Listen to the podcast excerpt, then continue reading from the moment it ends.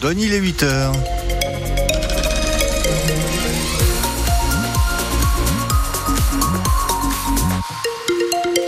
Les infos, Emmanuel Clavry. C'est pas comme si on était habitué de la pluie et des Non. nuages pour Oui, ce samedi. Ça nous change franchement. hein. Les jours se suivent et se ressemblent, le tout avec des températures maximales comprises entre 9 et 12 degrés.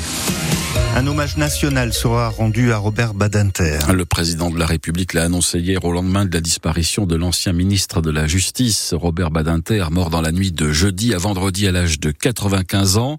L'homme qui en 1981 a été l'artisan de l'abolition de la peine de mort en France était venu en Périgord le 25 septembre 2009. L'ancien avocat avait inauguré à Périgueux l'esplanade qui porte son nom devant le théâtre, la première place Robert Badinter de France, Marie-Astrid Guégan. Ce jour-là, sous un soleil écrasant et devant un millier de périgourdins, Robert Badinter dévoile une plaque à son nom. L'ancien ministre de la Justice, très honoré à l'époque. Je n'ai pas eu le privilège de naître à Périgueux. Je n'ai pas non plus celui d'être un élu de Périgueux. Je connais la cité, mais je n'ai pas de lien particulier avec elle. Donc comment ne pas être heureux de se dire, bah oui, on, on traversera la place euh, qui portera mon nom. Un hommage voulu par celui qui était alors le maire socialiste de la ville, Michel Moirand. C'est un homme qui, euh, qui m'a marqué à, à plusieurs titres. D'abord euh, par son engagement politique, euh, par son engagement au service des, des droits de l'homme, son acharnement, si je puis dire, pour euh, faire passer la loi sur l'abolition de la peine de mort. Ce n'était pourtant pas une évidence d'honorer cet homme politique sans aucun lien avec la Dordogne et de son vivant. Pourquoi faudrait-il que les, les rues soient baptisées uniquement au nom auquel ils sont attachés par des souvenirs d'enfance par, ou des actes héroïques Non, moi je pensais que c'était que c'était lé- légitime que Périgueux euh, puisse avoir un espace euh, important euh, au nom de Robert Badinter. L'esplanade Robert Badinter, aujourd'hui, c'est le marché du mercredi, des vides-greniers et des événements comme le Téléthon ou le Festival du livre gourmand. Et hier, sur cette esplanade Badinter, une cinquantaine d'avocats périgourdins se sont rassemblés pour rendre hommage à celui qu'ils considèrent comme le père de leur profession. L'accueil des urgences de Sarlat va rester fermé toute cette journée de samedi, comme pour la nuit. Il faudra composer le 15 en cas d'urgence médicale. Le SAMU vous orientera alors vers la structure la plus adaptée. À compter de demain et pendant une semaine, il n'y aura pas d'accouchement non plus à la maternité de l'hôpital de Sarlat. Il manque un gynécologue pour la faire fonctionner, pour faire fonctionner le plateau d'accouchement. Prévenus, les futures mamans devront aller accoucher à Périgueux, Bergerac, Brive ou Cahors. Et puis trois habitants de Charente-Maritime venaient en Périgord voler des bouteilles de gaz. Ils en ont dérobé une quinzaine au total lors de deux expéditions au supermarché de la Roche-Chalet. Ils ont juste oublié euh, les caméras qui les ont filmés en pleine action. Il y en a aussi en Périgord. Les gendarmes les ont cueillis chez eux mercredi à Montendre. Tous devront s'expliquer en juin prochain lors d'une procédure de plaidé coupable. On joue ce soir la 21e journée de championnat de Pro B de basket. Boulazac, troisième, accueille à l'Arena le Palio Périgord, l'équipe d'Aix-Maurienne, 15e. Les Boulazacois qui, après leur défaite d'un point à Denain la semaine dernière, vont tenter de se racheter face à une équipe qui, sur le papier, a moins de réussite cette saison. Attention, malgré tout, met en garde Alexandre Ménard, car pour l'entraîneur Boulazacois, les Savoyards sont capables de tout, du meilleur comme du pire, et ont déjà réalisé quelques exploits. C'est une équipe qui est un peu pour la gratter, qui euh, est capable de faire des choses vraiment très très intéressantes avec beaucoup de talent. Ils ont été gagnés à Poitiers très récemment et nous, on est bien placé pour voir que c'est pas si simple que ça.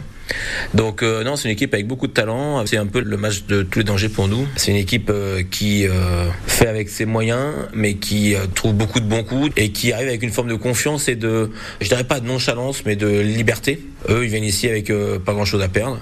Ils vont jouer plutôt libérés, je pense. Ils ont un jeu en plus qui est assez up tempo, avec beaucoup de relance, beaucoup de prise de risque en première intention. Des joueurs qui à tout moment peuvent prendre feu. Et donc c'est une équipe qui pour ça est très très dangereuse. Boulazac, Aix-Maurienne, match à vivre en direct sur France Bleu Périgord dès 20h ce soir grâce à Christian Lacombe. La soirée animée par Francis Lacour débute à 19h30. L'équipe de France de rugby joue cet après-midi en Écosse le deuxième match du tournoi des Six Nations. Après la lourde défaite face à l'Irlande vendredi dernier, les Bleus se doivent de l'emporter dans l'antre de Murrayfield pour éviter une nouvelle crise au sein du rugby tricolore. Pour y parvenir, le sélectionneur a choisi de ne pas tout changer et de reconduire quasiment toute l'équipe battue par les Irlandais. Mais le groupe va réagir. Fabien Galtier n'a aucun doute là-dessus.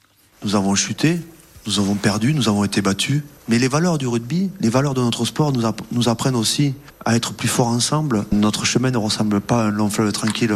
Il n'y a aucun des joueurs, aucun membre du staff qui a connu euh, une allée bien ombragée pour arriver ici. Et aujourd'hui, nous rencontrons euh, clairement euh, un moment difficile.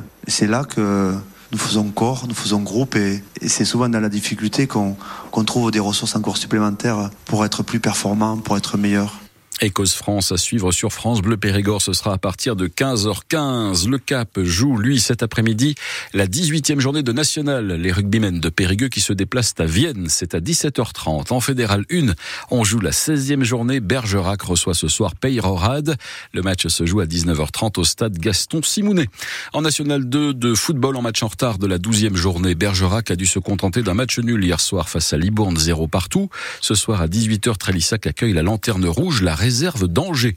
Et puis le championnat de National 1 de handball reprend ce soir. Les filles de Bergerac reçoivent la lanterne rouge Blanza Montluçon. C'est à 20h45. Elle est la grande gagnante des victoires de la musique. Zao de Sagazan a remporté hier soir quatre trophées. La révélation féminine, révélation scène, album de l'année et chanson originale pour la symphonie des éclairs, chanson préférée des pâtissiers.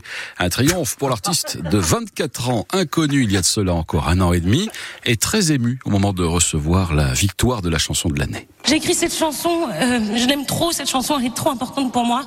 Elle raconte toute ma vie euh, et je me suis rendu compte qu'en pleurant sur mon piano, ça me faisait un bien fou, ça faisait de mal à personne et surtout ça faisait des jolies chansons. Et je me suis rendu compte que ce que je pensais être mon plus grand défaut dans ma vie était finalement ma plus grande qualité. Je finirai cette phrase par une phrase que je finis toujours par dire à mon concert.